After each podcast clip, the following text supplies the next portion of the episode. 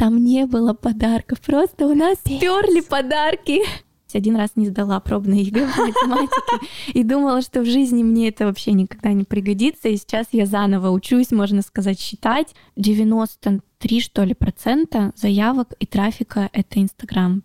Если это интересно, если вы интересные, а вас напишут и бесплатно. А если вы не интересные, то зачем деньги сливать? Да, все правильно. Булка подтверждает. Привет! Это подкаст «Запишите на завтра». Подкаст про бьюти-индустрию в России и не только. Про то, как работать специалистом красоты и с какими трудностями и приятными моментами сталкивается каждый. Меня зовут Катя, и я мастер депиляции и ведущая этого подкаста. Мне будут помогать приглашенные гости, мастера, руководители салонов и эксперты индустрии. И сегодня у меня в гостях прекрасная, невероятная очень красивая, талантливая девушка, пиар-директор, маркетолог а, салона красоты JK Beauty. И Если... Кума еще. И Кума. А, Кума — это сеть бюджетных салонов красоты. Да, но мы уже уходим от того, чтобы прям совсем-совсем бюджетными быть, просто доступные. Прекрасно. Итак, это Милана Ануфриева. Всем привет. Я очень рада тебя видеть, и сегодня, как-никак, мы с тобой будем актуальные темы разбирать, я считаю, на Согласна. злобу дня. Итак, э, первое, что я хотела бы с тобой обсудить, это вообще твоя деятельность в бьюти-сфере. Хотя, казалось бы, мы рассказываем про бьюти, да, это, как правило, мастера красоты, там, парикмахеры, мастера депиляции, ногтевики, а тут ты маркетолог, mm-hmm. пиар-директор. Что это вообще такое? Зачем нужен пиар-директор, маркетолог в салоне красоты? Ну, вообще, на самом деле, если это крупный какой-то салон, или это сетка, или это, возможно, какой-то очень раскрученный мастер, да, топовый, то ему все равно необходима помощь в продвижении собственном, собственной медийности. Но если мы говорим про салоны, то это узнаваемость бренда, это какие-то рекламные кампании, интеграции, внутренний маркетинг, например, внутренние акции, оцифровка там разных данных с рекламных кампаний, так и внешние, то есть это проявление какие-то активности, коллаборации. В общем, это полноценная работа на узнаваемости. И я занимаюсь не только социальными сетями, но и в целом внешним таким проявлением, то есть полностью рекламой. Как ты попала в JK? У тебя образование да, журналиста? я училась на журналиста. Ну, пиар, конечно, тоже изучали. И вообще у меня такая довольно необычная история. Я попала через Инстаграм, через социальные сети. Я была подписана на девушку, чья была студия. Сначала у нее не было вообще кумы, у нее был один, одна маленькая студия. Она начинала с 10 квадратных метров. Вообще начинала с волос на заколках, возила их в багажнике. Потом у нее было 10 квадратных метров, потом 20, потом 40. Вот на этапе, где, наверное, метров 20 было, она вела Инстаграм самостоятельно, свой из студии. И я училась на журналиста. Я ездила в Чехию по обмену учиться, и там у меня была специализация пиар. Угу. Я вернулась вся такая заряженная, думаю, я такая классная, я тут ездила по обмену, у меня была стипендия европейская. В общем, я была как-то максимально в себе уверена. И вернувшись назад в Екатеринбург, я думала, ну все, сейчас надо, короче, искать, как себя применить. И я увидела у нее в Инстаграм, что она ищет пиар-специалиста. Просто это или пост был, по-моему, даже сторис тогда еще толком не было. Я увидела, откликнулась и все пришла на собеседование, поделала там какие-то тестовые, я уже даже не помню, что там было, но из серии какие-то предложения, как можно продвигать студию, с кем взаимодействовать из партнеров, и все, я начала работу. То есть тогда мы, наверное, в Екатеринбурге были единственные, кто вообще из студии красоты, из малого бизнеса решили вот таким еще идти путем. И мы там на разных э, мероприятиях, в разных торговых центрах давали какие-то мастер-классы, начали ходить на радио, на ТВ, что-то там показывали массаж в прямом эфире, все это договаривались за бартер, то есть мы ничего не оплачивали. Довольно редкая история, когда у малого бизнеса есть вообще бюджет на какое-то такое продвижение. В общем, общем, получали разные публикации бесплатно, придумывали какие-то акции, мероприятия, дни рождения, собирали людей. Ну, у нас была уже база гостей в Инстаграме определенная узнаваемость, потому что мы одни из первых стали, ну, прямо так внимательно и ответственно относиться к контенту, который создаем. И благодаря тому, что мы еще вот внешне стали активно использовать все-все каналы. Потом была вторая студия, потом вот у этой девушки появилась студия Кума. До этого студия называлась первая, в которую пришла Рапунцель. А, стали мы медийными, получили предписание от Дисней, что а-та-та, что-то вам не очень мы хотим, чтобы Рапун... Причем Рапунцель студия была, но это было неважно. То есть все нам mm-hmm. пришлось менять название, делать полностью ребрендинг. В общем, я пять лет уже в этой сфере конкретно с этим проектом.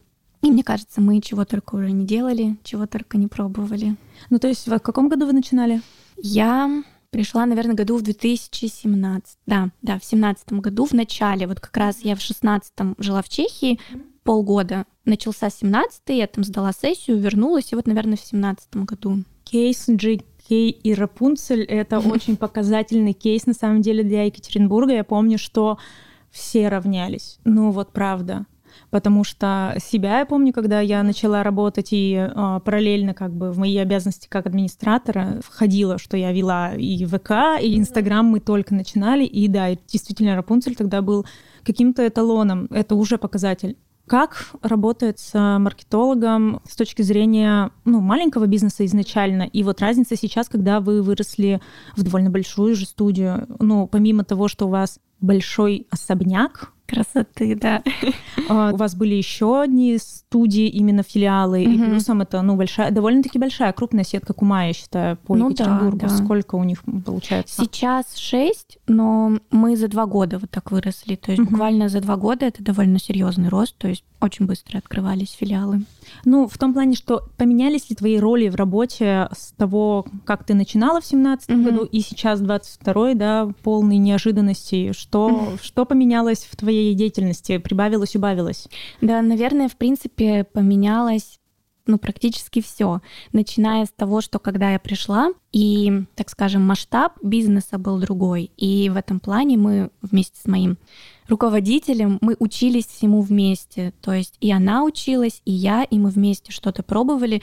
И сейчас, конечно, мы совсем с другой глубиной, что ли, работаем в этом плане, потому что сначала мы даже ничего не оцифровывали, мы понятия не имели, как вообще это все происходит, какие показатели ставить, как вообще это должно выглядеть. Мы делали все интуитивно. И потом, постепенно обучаясь, мы понимали, что, блин, какие-то нужны таблички вести, какие-то стоимости лида учитывать, какие-то планы ставить.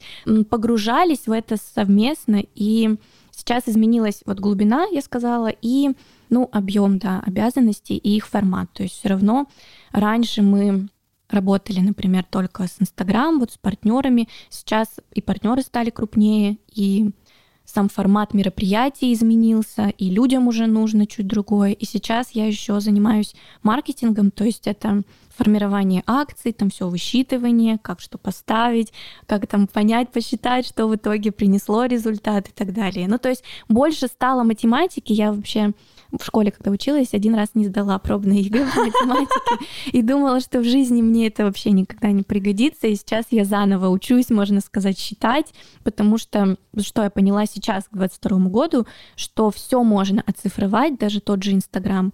И все, что ты предполагаешь, оно подтверждается только цифрами. То есть только цифры имеют значение, и причем цифры в динамике. То есть нужно сравнивать что-то с чем-то, а не в отрыве. Вот, это, конечно, очень тяжело было переучиться, тяжело это принять, и все думают, что вот это такая творческая сфера, контент, создавать там фоточки, сторис, а на деле это та же самая реклама с теми же самыми показателями, оцифровкой, вот этой механической, не очень романтичной работы, но без нее никуда, потому что когда бизнес растет, мы имеем дело уже с бюджетами, и нужно понимать, как это все, возвращаемость этих инвестиций, какой канал самый прибыльный, потому что бизнес растет, их становится несколько. И даже работу с партнерами тоже нужно оцифровывать, понимать, какой эффективнее, для кого мы эффективнее, с кем стоит вообще продолжать дальше сотрудничество, с кем просто имиджевую историю.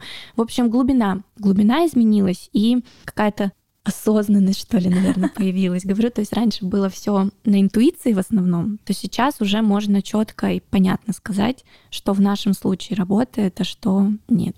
А насколько важна данная позиция для салона красоты?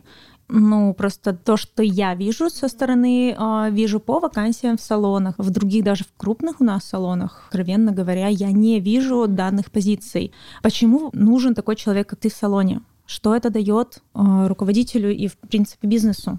Вообще, девушка, с которой я работаю, Юля Куманяева, она тоже часто дает еще консультации, тоже малому среднему бизнесу, в основном тоже в сфере красоты, к ней приходят, обращаются. И я очень много общаюсь с руководителями из других стран, городов, и все они приходят с одним и тем же запросом. То есть, как правило, приходят к созданию какого-то салона красоты или какой-то крутой студии бьюти-мастера. То есть как это обычно происходит? Бьюти-мастер вот э, работает, он очень классный, делает круто свою работу, очень клиентоориентированный, еще и в Инстаграме какой-то харизматичный, и вот люди к ней идут, идут, вот она уже работает сутками, понимает, что, блин, походу надо кому-то это что-то передать, берет мастеров, как-то к ним переводит своих гостей, клиентов, с кем работает, и как-то это все вот так растет, она сама не замечает как, а потом садится и понимает, что что-то я и мастер по шугарингу, и чай закупаю, и Инстаграм веду, и что-то я вообще не понимаю, а что, а выхлоп-то какой? Вроде бы я мастером работала, походу плюс-минус столько же получалось, и, короче, я просто наслаждалась, а сейчас я что-то еще ответственна за всех, эти мастера что-то уходят, чай что-то кончился, трубу прорвало, и, в общем, как правило, просто не хватает у девочек, кто начинают вот этот бизнес, им кажется тоже, что он очень красивый, очень такой романтичный, а это, ну, серьезное дело, там нужно владеть управленческими навыками, рано или поздно с одного этапа на другой переходить. И часто у девочек просто не хватает, во-первых, это замкнутый круг, у них не хватает компетенции полностью все делать самостоятельно, и при этом у них не хватает ресурсов финансовых кого-то себе привлечь. Поэтому, к сожалению, очень часто вот руководитель студии, он сам себе и маркетолог, и руководитель, и планы выставляет, Инстаграм ведет. Очень часто вижу, что на администратора скидывают это, и админ публикует какие-то истории, тоже там записывает гостей одновременно. То есть это особенность просто, так скажем, ниши, что не всегда есть бюджет, не всегда есть понимание, как найти этого специалиста, какие условия ему дать, потому что все думают, что сразу на оклад надо кого-то звать. Ну, mm-hmm. нет понимания вот этой управленческой штуки, какие KPI ставить, как можно вообще замотивировать специалиста. Поэтому я думаю, что в этом главная какая-то особенность, что не все понимают, как это грамотно выстроить. И, наверное, с этим связано, что нет позиций таких в салонах красоты. Плюс очень многим хватает просто SMM щика. Ну, SMM — это же маркетинг в социальных сетях. И если специалист грамотный, то он частично функцию какого-то маркетолога, пиарщика в себе закрывает, потому что, ну, честно говоря, если вы не крупная какая-то сетка, то часто вот именно чистый пиар, там работа с партнерами, какие-то мероприятия, публикации в СМИ, это довольно имиджевая история. И это не то, что принесет результат здесь и сейчас. Это работа на перспективу, и нужно это понимать но все равно нужно этим заниматься, те же статьи писать, на конференции ходить, выступать. Это просто не всем нужно. То есть до этого этапа, когда это необходимо, не все просто доходят, поэтому с этим еще может быть связано. Кому-то хватает ресурсов просто грамотного маркетолога с чутьем, так mm-hmm. скажем, кто это может грамотно выстроить. И часто еще, если есть управляющий в студии, то эти вопросы он закрывает. То есть он работает грамотно с персоналом. Если в студии, именно если мы про салонный бизнес говорим, достаточно крутой мотивации для специалистов, контроля ежедневного, и уже этого будет хватать. Ну, это прям золотые слова. Золотые слова, которые я слышу конечно, очень часто, потому что мы в прошлом выпуске а, как администраторы, да, разговаривали с администратором бывшим, и тоже это вот момент того, что управление решает. Да, да, это очень же контактная сфера, тут очень многое зависит от людей. Но помимо того, что мастер с гостем в очень близком и тесном контакте находится, тут все решает сервис, вот это вот впечатление, вот эти моменты вот именно эмоций получения. Ну, то есть тут как в ресторанной сфере. Мы приходим не, не для того, чтобы ноги были гладкие, хотя это, конечно, тоже бонус. Мы приходим получить вот это спокойствие, общение. И тут важна любая деталь, любая мелочь. Даже вот у нас иногда люди доходят до разных отзывиков и пишут, что все здорово, замечательно, но мне вот чай не предложили. То есть это любая мелочь очень бьет, и здесь очень важен контроль. К сожалению, люди такие существа, что если никого не контролировать, если нет вот этого человека, кто как бы над кем-то стоит, то это все заметно, конечно.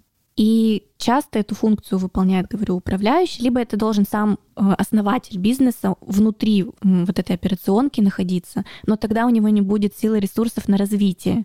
Вот, говорю, это замкнутый круг, поэтому, к сожалению, до вот этого момента, когда основатель отпускает частично свой бизнес, находит себе помощников, кто какие-то рутинные задачи берут и занимается масштабированием, и на этапе уже роста, узнаваемости ему уже нужен вот этот специалист, для формирования бренда, да, для упоминания, для медийности, для какой-то. Вот на этом этапе уже открывается, так скажем, поиск вот этой вакансии, но он просто не все до него доходят в силу того, что очень много горящих каких-то вопросов, пожаров, которые нужно решать. И часто потоком гостей хватает, допустим, вот с медийности мастера определенного. Если, допустим, даже в Екатеринбурге я знаю очень много девочек, кто просто на своем имени вывозят, грубо говоря, у них, ну, есть, допустим, помощник какой-то, с кем в связке они работают, кому частично кого-то отдают, но они сами ведут Инстаграм, у них стабильная клиентская база, им, в принципе, не нужно какие-то новые каналы, вот им достаточно. И в заработке достаточно, и нет у них сил, ресурса разбираться, как эту команду огромную, гигантскую, содержать ее же еще надо, всем зарплаты платить, всем все высчитывать, мотивировать всех. Вот не все просто следить, хотят. Да, следить за эмоциональным состоянием да, каждого да, сотрудника. Вот эти планерки утренние делать, админа, а тут можно материться, я хотела сказать, сказать дрочить админа, типа, ну что, это реально, админ же главный продажник, и его все время нужно, он как помощник руководителя, и вот он должен за всеми мастерами следить, план выполнять, всех облизывать, и, а его нужно тоже контролировать, чтобы он да. это все делал. Вот не все просто хотят это делать, кому-то как раз-таки хочется просто быть мастером, это тоже здорово, потому что это тоже профессия, это важно, и вот когда есть люди, которые просто кайфуют от того, что они делают, им, конечно, ну, вообще не стоит в это идти. Если они идут, то у них не получается, они разочаровываются, теряют деньги и все прочее. На и личном опыте, и опыте моих знакомых я знаю, что э, девочки могут проработать в салоне, понять, что я классный мастер, я буду делать свое я буду делать. И через полгода они сдуваются, потому что там обязанности у тебя прибавляется да, да, вообще да. большое количество, и ты выдыхаешься потому что комфортнее порой работать просто же мастером. Да, Пришел, если тебе отработал. это нравится, ты кайфуешь от общения с людьми, они к тебе возвращаются. Можно потом уйти в обучение. Просто всем, ну, кажется, что чужая трава зеленее, что, ну, даже вот у нас были мастера, которые уходили, возвращались, снова уходили, то есть это вообще стандартная история. Всегда кажется, что вот, вроде как мы тут все работаем, а вот руководитель просто такой получает за нас и все, и кайфует. И мало кто думает вот про эту ответственность, в том числе про вот эти расходы, про действия другие. Ну, частая история, да. Тут у нас еще с нами вместе красивая, замечательная щелапушка. Булочка. Булочка. Собачка Йорк Миланина. Вот, если что, она Я, тут кстати, будет немножко сопеть. Ее тоже беру, с ней тоже уже все знакомы. Что касается с взаимодействиями со СМИ, да, э, это твоя довольно-таки большая функция, я считаю, да? Ну да, это объемная довольно. Насколько это тяжело. Какие подводные камни имеются в этом формате? Если мы говорим про салон, который э, хочет дальше развиваться, да, и вот у них есть прекрасный специалист. Что ждет этого специалиста? Ну, начну с того, что пиар это не только СМИ, это много еще других каналов, так скажем. Это и участие в конференциях, работа с партнерами в партнерских каких-то мероприятиях, привлечение партнеров. То есть СМИ это как одна маленькая такая часть.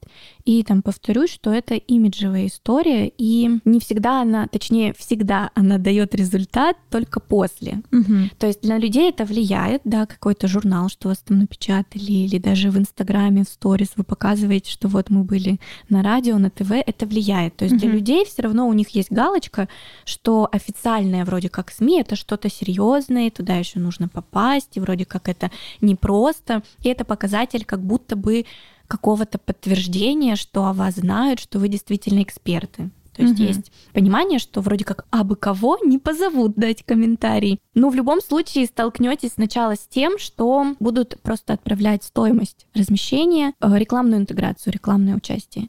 И если вы один раз согласитесь на рекламное размещение, потом можно будет все время платить. То есть далее вас уже не пригласят. Мы никогда такой политики не придерживались, просто потому что, повторюсь, мы начинали все вместе, и даже просто возможности такой не было. То есть даже если бы мы хотели, мы бы это не оплатили. Поэтому у меня изначально была задача договариваться на бесплатное размещение, на то, чтобы заинтересовать.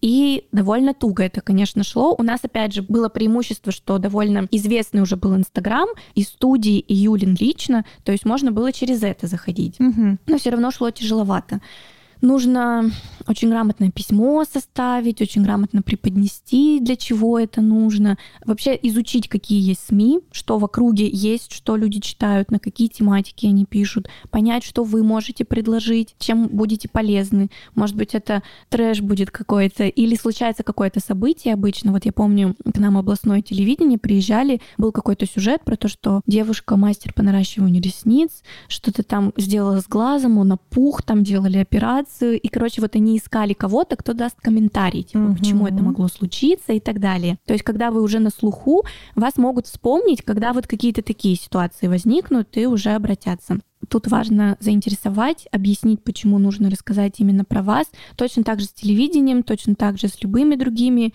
э, мероприятиями какими-то. Обычно присылают партнерское участие, там главный партнер 100 тысяч, средний там просто партнер 50 тысяч. И вот выбирайте, пожалуйста, ваш логотип будет и так далее. Вот это основное, конечно. И у нас у Юли всегда была позиция, что ну, она настолько любит э, свой продукт, свою студию, своих мастеров. Ну, и это очень хорошо, это здорово, она всем заряжала, заражала, и она всегда говорила, что наступит период, когда нас будут звать бесплатно. Ну и действительно, мы вот везде стучались, стучались. Где-то сначала поменьше какое-то издание напечатало, мы раз рассказали об этом. Mm-hmm. Ну, в общем, это действительно шло постепенно поступательно, и мы, могу сказать, что ни разу не платили за какое-то размещение за партнерское какое-то участие. Есть такая фраза, я не помню, кто ее сказал, что если это интересно, если вы интересные, а вас напишут и бесплатно. А если вы не интересные, то зачем деньги сливать? Ну, то есть нет смысла. А что касается партнеров, как идет взаимодействие там? То есть это тоже дружественная какая-то история больше, да, в этом ключе? Ну да, это дружественная и партнерская, и обмен аудиторией. Mm-hmm. То есть вы изучаете, кто ваши гости, если конкретно про бьюти-сферу, что это за девушки, э, чем они увлекаются, куда еще ходят, где едят, где спят, куда летают, и ищете похожих с вашей аудиторией партнеров, там какие-то шоурумы, ну вот часто у нас это фитнес, клиники какие-то, одежда, ну вот все такое девочковое. И договариваетесь, это может быть и в соцсетях какое-то взаимное участие, это может быть банальный обмен сертификатами какими-то, ну тоже просто работает на узнаваемость, чтобы была еще какая-то точка касания. Ну и, например, участие в мероприятиях, то есть если это открытие какого-то шоурума, можно там партнерской интеграцией встать. Если это ну, событие какое-то, можно объединиться и как-то друг другу помочь. Часто, кстати, это еще история про сбор звезд каких-то. Mm-hmm. То есть вот мы партнерились, например, с телеклубом, с разными агентствами концертными, и если особенно у вас сегмент средний или ближе к премиум, то это очень круто для аудитории, когда вы показываете, что вот мы собираем звезд. Там мы, например, собирали Полину Гагарину, Пелагею, Аню Седокову. Ой, да много кого на самом деле. Собирали станцев ТНТ. Ну, то есть это тоже хорошо работает история, и для людей это важно. И вот тоже партнерская история, что вы договорились, как-то скооперировались, и тоже потом это показали. В этом, кстати, есть кейс сферы бьюти в том, что по бартеру ты можешь да, довольно-таки да. много сделать.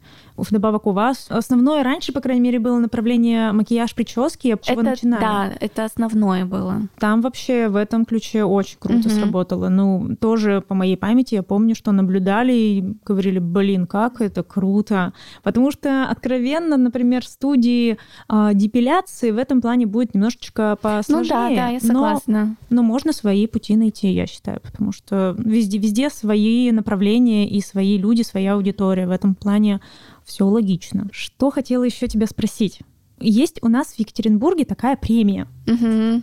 Премия Е1 портал. А можешь рассказать, что это вообще такое, как вы туда попали? И просто для тех, кто не из Екатеринбурга, кто не знает вообще про это, с моей стороны это выглядит так, что это, ну, действительно крутая премия, посредством которой тебя еще больше узнают. Тяжело ли в этом во всем вариться? Потому что я помню, что в какой-то год там были проблемы у них. Там они и были и взятки, и все прочее, но имиджево это было довольно неплохо. Мы на самом деле вот с Е1 как раз тоже сотрудничали.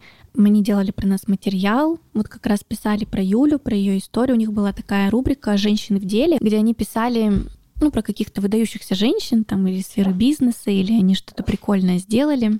И вот как раз у Юли, э, у нее такая довольно интересная история, она и в блоге ее часто рассказывает, что вообще ее бизнес начался с того, что ее бросил молодой человек. Она работала в какой-то там крупной компании с 9 до 6, конечно, все это ее бесило.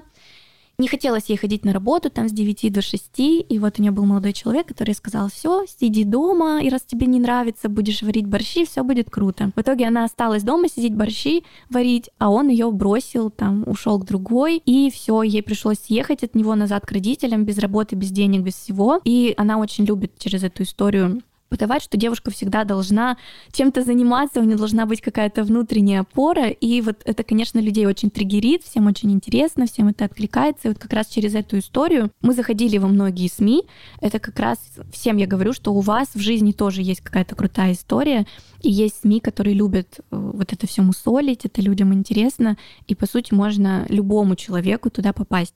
Вот как раз про нас стали активно писать Е1, и в год, когда мы стали победителями, там как все организовано сначала, первый этап люди сами предлагают номинантов премии. Так как у нас уже была аудитория в соцсетях, нас действительно знали, понятно, что в топ-10 мы точно вошли, то есть люди нас номинировали и предлагали. Потом уже среди вот этих в каждой категории есть 10 компаний, за которые уже голосуют, выбирают среди них. И там все, кто во что гораст, все могут агитировать как хотят.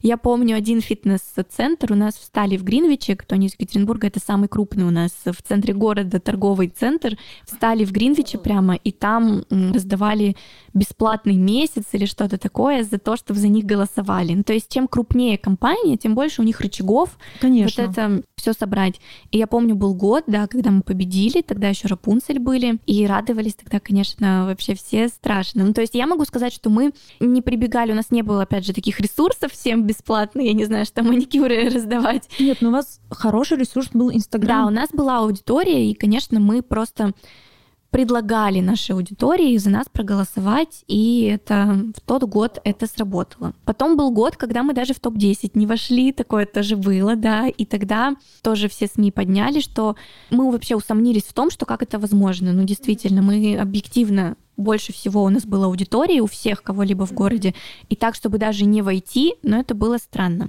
Тогда все подхватили, что вот, премия Е1, все куплено. Хотя мы так не говорили, но для заголовков было здорово. Вот, и мы тогда с Е1 чуть подпортились у нас, конечно, отношения. И понятно, что в тот год мы не вошли ничего. Потом, по-моему, был год пандемии, когда не проводилась эта премия.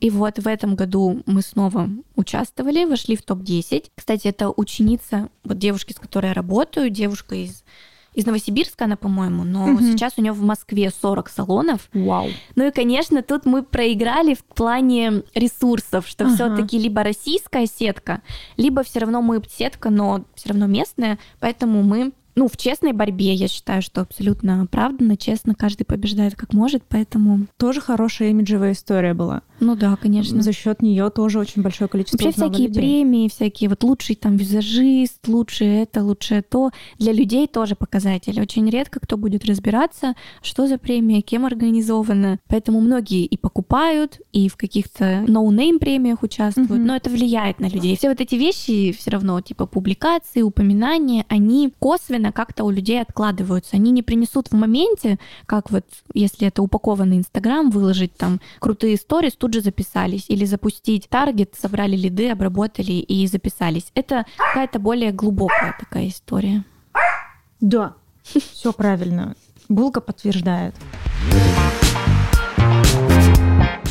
Ну, к основному вопросу, наверное, перейдем, про который так. мы будем долго, наверное, разговаривать, ну, какое-то время. Угу. Давай поговорим насчет Инстаграма. Давай. А, небольшая сводка. Мы записываем подкаст сейчас как раз, когда на территории Российской Федерации, скорее всего, Инстаграм будет заблокирован Роскомнадзором. А, все все понимают. Мы не будем говорить, что за ситуация происходит у нас сейчас, но все все понимают. А, во-первых, расскажи, Инстаграм это действительно сейчас а, сильная площадка большая или нет?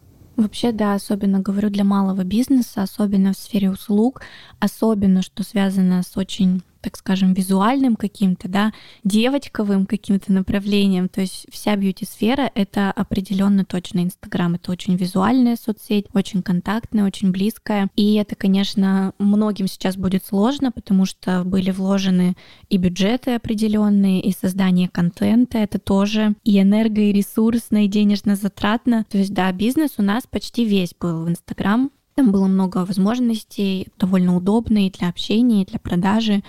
Так что да, это одна из основных, конечно, площадок. И у нас 93, что ли, процента заявок и трафика — это Инстаграм. В основном все идет оттуда. Что будет происходить сейчас? Какая ваша тактика? И вообще, какие твои предположения по поводу того, что сейчас будет? Потому что, ну, действительно, Инстаграм — это крутая площадка. Заменить ее будет очень тяжело. То, что все говорят о том, что все переходят в ВК, это будет тяжело. Я уверена, что тяжело. Какие у тебя есть на этот счет мысли? Вот к своему стыду признаюсь, что я вообще не очень сильно понимаю, что происходит. Мы вот э, до того, как подняться в студию с Катей обсуждали, что у многих три поведения есть «бей, беги, замри». Вот у меня, наверное, почти всегда это «замри» или «беги». То есть когда я вижу, что все паникуют, что-то начинается, какие-то у всех действия, мне проще сначала чуть остановиться, выдохнуть и как-то э, чуть заземлиться, что ли. И в этом плане, во-первых, многие говорят про VPN, что можно будет всем этим пользоваться. Есть кейс Китая, у которого давно уже серьезнее, чем у нас, э, занимаются этим вопросом. Там все спокойно, ну, кто приезжают, сидят с VPN. Неизвестно просто пока, как история это будет работать у нас, насколько людям будет это удобно и комфортно. И тут есть еще много нюансов в том плане, что что-то с экстремизмом хотят связать Инстаграм из-за контента, который там распространяется. И очень много ходит слухов, непонятно, что из этого правда, кому верить и так далее. Мне пока сложно сказать вообще, действительно ли все мы перестанем сидеть в Инстаграм и перейдем в Контакт, но определенно придется как-то подстраиваться. Удобно, неудобно. Я слушала тоже очень много экспертов, в том числе я постоянно смотрю за Ткачуком, mm-hmm. и вот он как раз обсуждал, уверен, что Инстаграм будет заблокирован, что невозможно будет им пользоваться, точно так же, как и Ютубом, и бизнесу наиболее подходящая площадка для бизнеса это ВКонтакте будет. Складывается ощущение, что действительно это вселенский заговор, и все знали про это, потому что в Инстаграме это единственная осталась площадка, где можно таргетированную рекламу настраивать. Там даже какие-то сторис есть. Я тут вчера вот как раз зашла обновить фотографию ВКонтакте и увидела, что там даже такси какое-то есть. То есть это действительно какая-то уже метавселенная, а, аналог наш. И там действительно как будто бы все было поднастроено, готово. И хочешь, не хочешь, мне кажется, средний и малый бизнес будет туда уходить, будет там адаптироваться, в принципе, будет что-то там придумывать, пользоваться. Плюс-минус все те же функции там есть, сторис, тоже видео-контент, можно будет на продвижение ставить публикации. Короче, хочешь, не хочешь, мы будем вынуждены, если так случится, то адаптироваться к новым реалиям. Говорят еще про Телеграм, но это, скорее всего, будет для блогеров. Тоже есть свои какие-то нюансы в Телеграме, там ограничена часть функций. Мне кажется, что привычнее будет пользоваться все равно ВКонтакте. Да. Так что будем переходить на другие площадки. Я все-таки где-то в глубине души надеюсь, что с Инстаграмом ничего не случится, все равно рано или поздно вернемся. И я вот знаю, что Facebook же заблокирован, но многие с VPN точно так же там сидят. То есть я не очень вообще понимаю вот этой паники, не понимаю, так как я осознанно чуть абстрагируюсь, я не понимаю глубину серьезности проблемы. Действительно ли это все так серьезно, как паника у всех в соцсетях? Я знаю, что как работает толпа, ну, на самом деле, да. То есть э, я Твиттером пользуюсь уже давно через VPN. Твиттер на самом деле заблокирован очень давно. Телеграм тоже так хотели, все хотели, но он работает. Будем надеяться на то, что все будет хорошо. Ну, адаптируемся на самом деле. И я вижу, как очень многие специалисты и маркетологи, и СММщики тоже все они говорят о том, что держите просто яйца в нескольких картинах, начинайте помимо Инстаграма делать и ВК, и телегу, и подкасты, пишите, пожалуйста. Очень много всего, поэтому будем, будем работать, у нас просто прибавится работы побольше, мне кажется. Просто, да на самом деле, даже в том же контакте, по сути, принципы контента вирусного, они же одинаковые. Mm-hmm. Это должно быть визуально круто, красиво. Я знаю, что многие не любят слово вкусно, но тем не менее это должно быть с маркетинговыми какими-то штуками, типа вот уникальность, какие-то цепляющие заголовки. То есть база-то вся останется та же самая. То есть просто чуть изменится формат. Мы на самом деле можем сколько угодно сейчас говорить, но в этом плане мы ни на что повлиять, по сути, не можем. Вот мы из той точки, где мы сейчас находимся. Поэтому как-то вот у меня даже все коллеги, даже вот сама Юля, мы все максимально спокойны. То есть как будет, так будет. Мы уже развили один раз с нуля Инстаграм, сделаем ВКонтакте с нуля тоже справимся. Я думаю, что да, это обязательно все закончится очень хорошо, и мы совсем справимся, и будем классными, и зарабатывать мы будем много, и будем делать продукты, которые будут приносить только радость людям. Это самое главное. Расскажи вообще про бьюти-сферу, что сейчас с ней происходит в общей массе с твоей точки зрения и куда она будет двигаться дальше. Так, ну на самом деле такие сложно мне какие-то глобальные такие вопросы предполагать. Ну, я думаю, что все понимают, э, цены в любом случае будут подниматься. Мы со своей стороны сейчас стараемся их держать как можем, ну, потому что есть еще определенные материалы, закупленные по старым ценам, но рост неизбежен. И теперь еще непонятно, сколько это все продлится. В любом случае будем придумывать какие-то аналоги, предлагать альтернативы и так далее.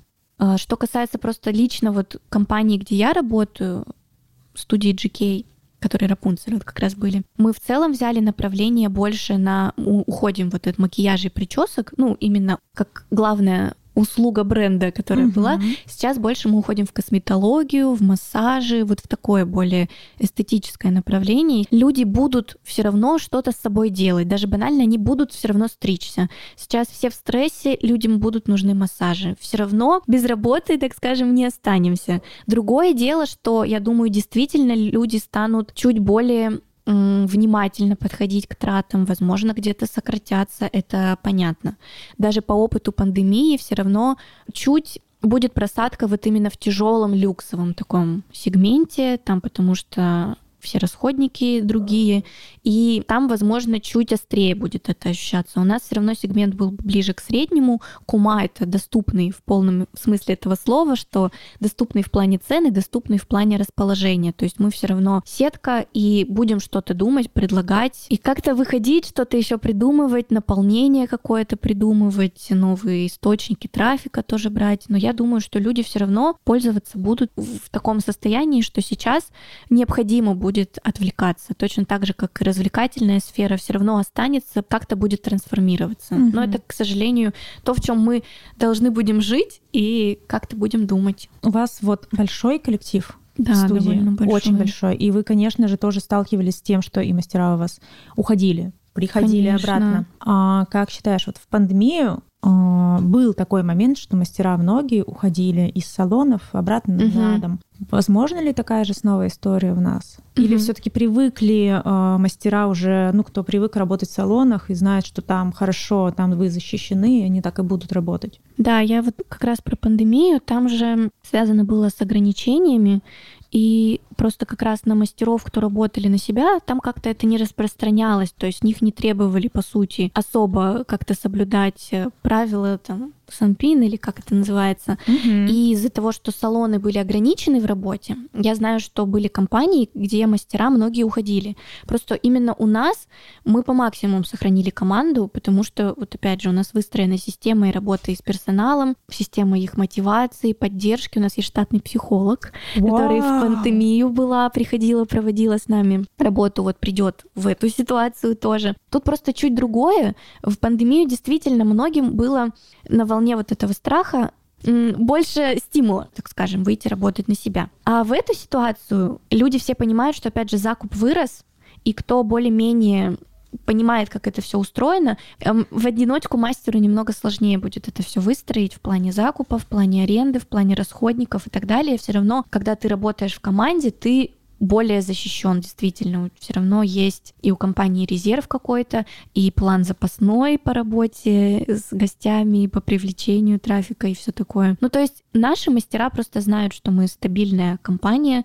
Просто если ты уйдешь работать на себя, ты будешь ответственный полностью вообще за все. Здесь у человека есть возможность чуть-чуть оставаться в привычном своем мире и продолжать хорошо делать свою работу, и тут остальное все сделают за него. Это то, что должны, наверное, очень многие мастера понять. Потому что в моей голове, правда, я очень часто сталкивалась с этой вещью о том, что да, у многих девочек, мастеров мечта о том, что я буду руководителем, там, открою свой салон, но не всем, во-первых, дано, и, во-вторых, многие действительно не понимают, насколько классно работать в хорошей компании. Угу. Сколько там плюшек тебе дается, при этом ты выполняешь только ну, по сути, одну функцию свою, которую ты развиваешься, ты в этом растешь максимально. Поэтому я правда очень многим советую мастерам, типа, девочки, да, если ты классный, в принципе, мастер, который наработал на свое имя, и ты справляешься со своими функциями, функциями там и привлечения своих клиентов и всего-всего, окей, но если ты мастер, который, во-первых, начинает, либо который а, на пути того, что ты не знаешь, куда тебе дальше идти, блин, салон какая-то крупная хорошая компания это такое классное место, mm-hmm. и это Согласна. такой рост для развития. Ну, правда это хочется всем в уши лить. Просто сама через это прошла. Конечно, есть свои плюсы. То есть кто уходит самостоятельно, но плюсы работы в больших крупных компаниях, они неоспоримо выше. Хотя сейчас это тоже будет прекрасная возможность, прекрасный старт, если действительно Инстаграм все схлопнется, в новой соцсети будет, в относительно новой, круто будет начать заново, но по моим ощущениям, вот те, кто раньше в Инстаграме можно было почти без бюджета собрать какую-то аудиторию, раскрутиться и так далее, со временем это все трансформировалось, и стали необходимы какие-то финансовые средства, плюс требований к контенту стало больше. Это mm-hmm. уже не просто фоточку сделать, а надо и видео, и переходик какой-то, и что-то прям вау, как-то удивить, зацепить. А это же надо все мало того, что снять, смонтировать круто, все это надо. Ну, это время, это ресурс. Получается, сам мастер, если занимается этим самостоятельно, отнимает это у себя. То есть то время, что он мог работать бы с гостем, заработать, он создает, условно говоря, вот этот контент, который еще не факт, что сработает, выстрелит и принесет ему выхлоп какой-то. Угу. По моим ощущениям, просто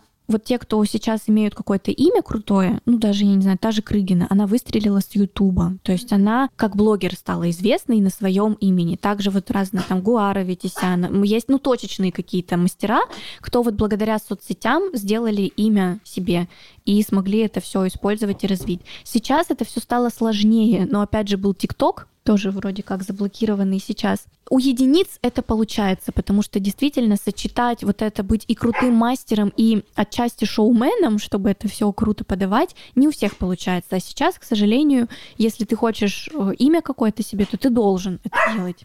Ну и плюс тут, вот говорю, несколько граней должно сойтись, еще и управленец хороший, и считаешь все, и шоумен, и блогер, и при этом мастер хороший. Ну редко, когда такое сходится. Какие-нибудь есть у тебя актуальные вопросы, на которые ты хотела бы поболтать?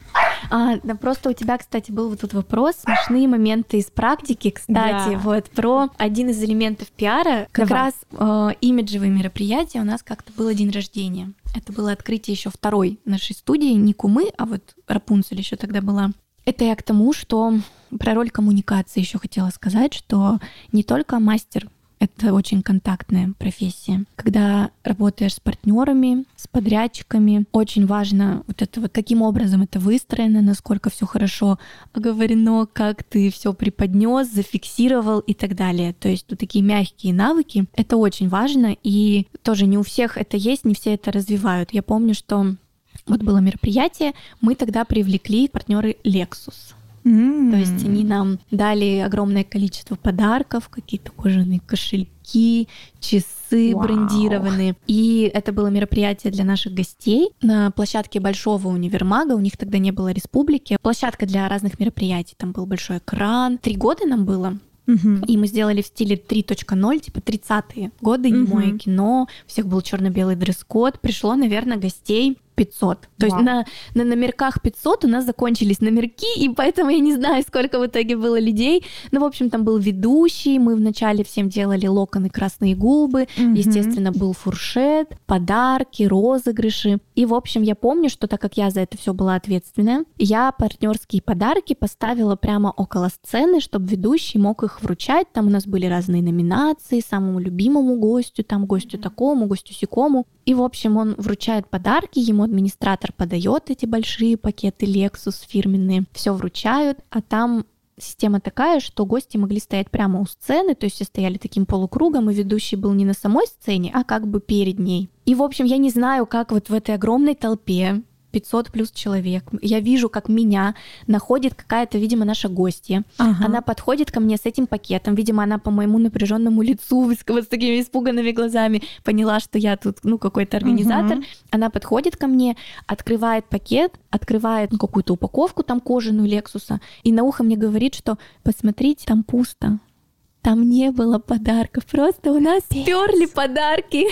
Просто, причем кто-то, видимо, открыл пакет, достал, там еще упаковано все так было, достал саму вот эту коробочку, достал оттуда часы и спер их и Капец. просто мне было... Я понимаю, что ведущий вручает просто пустые пакеты. Я думала, я весь спектр эмоций Там всегда просто прям пережила. Почистили. Какую-то часть. Какую-то часть точно подчистили, вот именно под Лексуса подарочных. Там были просто кожаные кошельки, кожа, Вау. часы какие-то крутые. Угу. И просто я понимаю, что сейчас гостям вручают пустые пакеты. Я бы как-то сигналю там ведущему, чтобы он угу. что-то с этим сделал. Ну, помню вот такой момент. Тут еще нужны, помимо маркетинговых каких-то штук, чтобы партнеров этих собрать, еще навыки организации этого всего, контроля и опять же, ну, какой-то коммуникативности, чтобы решать какие-то пожары, там еще что-то. Стрессоустойчивость. Да, да, да. И хорошую команду. Да, и доверительные команду, отношения конечно. в команде. Я считаю, что это-то вообще типа надо. Вот. В таких, больших, в таких больших мероприятиях. И более. однажды еще уже на пятилетие у нас был торт, и торт отдельно для сотрудников. У нас украли торт для сотрудников. Ну, как украли? Мне кажется, его просто забыли вынести, и мы тоже про него забыли, когда мероприятие закончилось. Мы все такие выдохнули. То есть случаев было очень много разных, интересных. И это, конечно, очень такая профессия. Мне всегда, как любой девочке, наверное, казалось, что, блин, сфера красоты, это так круто. Но я сама вряд ли бы смогла быть каким-то мастером, потому что я не кропотливая, я не могла бы сидеть там вырисовывать ногти. Тот же шугаринг я бы кому-то не смогла сделать больно. Ресницы, мне кажется, я бы выколола кому-то глаз, откинула бы в стороны эти, что там, не щипцы или что это. Неконтактная я, я не каждому к волосам могу прикоснуться, но мне всегда это очень нравилось. И вот, наверное, я просто очень это все любила, и единственное, как я могла развиться в этой сфере, это принимать участие вот в создании контента, в создании имиджа. Я действительно очень люблю просто компанию, где работаю, и поэтому мне легко ее продвигать, легко убедить людей в том, почему с нами надо работать, потому что я сама в это искренне верю. И это действительно, наверное, особенность вот, ну, моего руководителя в том числе, собирать таких людей, заряжать их вот этим. Это нужно иметь серьезную внутреннюю силу, какие-то лидерские качества, потому что человек, который искренне верит в то, что ну, он работает в лучшем месте, так и происходит, и он убеждает в этом людей.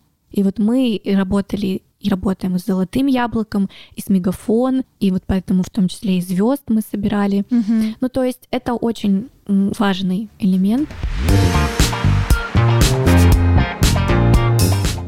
Для тех, кто хотел бы в этой сфере побывать, окунуться, угу. начать учиться, работать, а, где этому можно обучиться? Возможно ли стать таким специалистом, как ты? Да, конечно, я думаю, что возможно.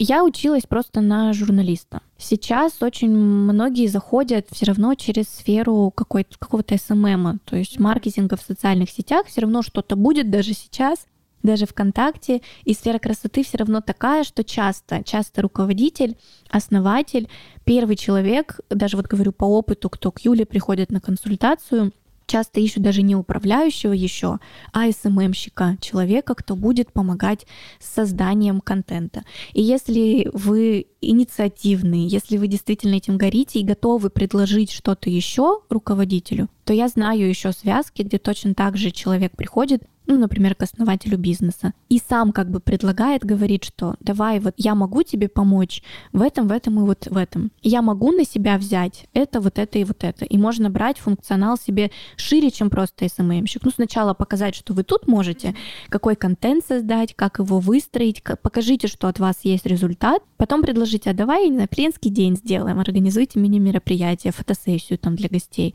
а давай вот э, попробуем на радио сходить. И можно самому предлагать и руководителю какие-то условия, ну, я не знаю, по KPI, например, за процент от выручки, от прибыли, mm-hmm. как-то, ну, по, тоже поизучайте эту тему, как вообще это выстроено. Сейчас очень многие руководители готовы в партнерском каком-то формате работать. Ну, наверное, все сейчас знают. Вот это продюсерская тема, когда продюсер да. инфокурсов можно точно так же быть продюсером, типа, малого бизнеса какой-то получать процент с заявок, э, которые приходят, э, с продаж с этих и так далее. То есть это все можно договориться, найти, объяснить руководителю, ну даже не руководителю уже, а вот как партнеру, свою ценность, что будет, если вы на себя возьмете вот этот и этот функционал, и все равно можно как-то будет организоваться, придумать и так далее. В бьюти-сфере на самом деле много вариантов. Можно абонементы какие-то делать, предлагать, если это особенно постоянная какая-то история. Можно также какие-то продукты запустить, там наставничество по салонам красоты, еще что-то, обучение внутреннее от сотрудников. То есть важно увидеть просто эти возможности, варианты и как-то обдумать. Просто нужно вот все равно какое-то базовое понимание маркетинга, как uh-huh. это работает, что цепляет людей, что их триггерит, какая-то насмотренность базовая. То есть все равно, если вы там на многих подписаны, смотрите, кто как что делает, но вы волей-неволей формируете какое-то свое впечатление и понимание, что вообще нравится людям, то есть что у других заходит, какая-то адаптация может быть возможна на вас. Uh-huh. То есть это маркетинг, насмотренность, ну и вот говорю мягкие вот эти навыки, soft skills, коммуникация, с людьми, как это грамотно выстроить, как договориться, объяснить, донести важность, ценность и так далее. Ну вот это, наверное, вообще в целом навыки актуальные для любой какой-то сферы, направления, потому что сейчас всему можно научиться даже бесплатно. Очень многое есть в открытом доступе, статей на Ютубе. Ютуб тоже еще непонятно, на, на, когда выйдет этот подкаст, будет еще Ютуб или нет. Я думаю, что будет. Ну, в общем, всему, по сути, можно научиться, но вот этим мягким навыкам нужно учиться уже в процессе работы. Угу. А тут только практика поможет. Спасибо тебе большое, что ты сегодня тебе была. Спасибо, я надеюсь, что всем вам, кто будет слушать, понравится.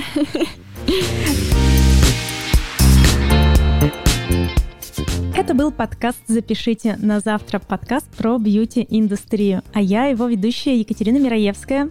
Подписывайтесь на нас в социальных сетях, подписывайтесь на Милану в социальных сетях, которые сейчас у нас есть. А, обязательно ставьте свои сердечки, лайки, а, подписывайтесь на подкаст на всех платформах, на которых вы слушаете нас. А также, если вы хотите поддержать а, мой подкаст монетой. Ссылка в описании на Яндекс кошелек. Я буду очень этому рада для того, чтобы развивать подкаст и дальше. Спасибо большое, всех люблю, увидимся снова.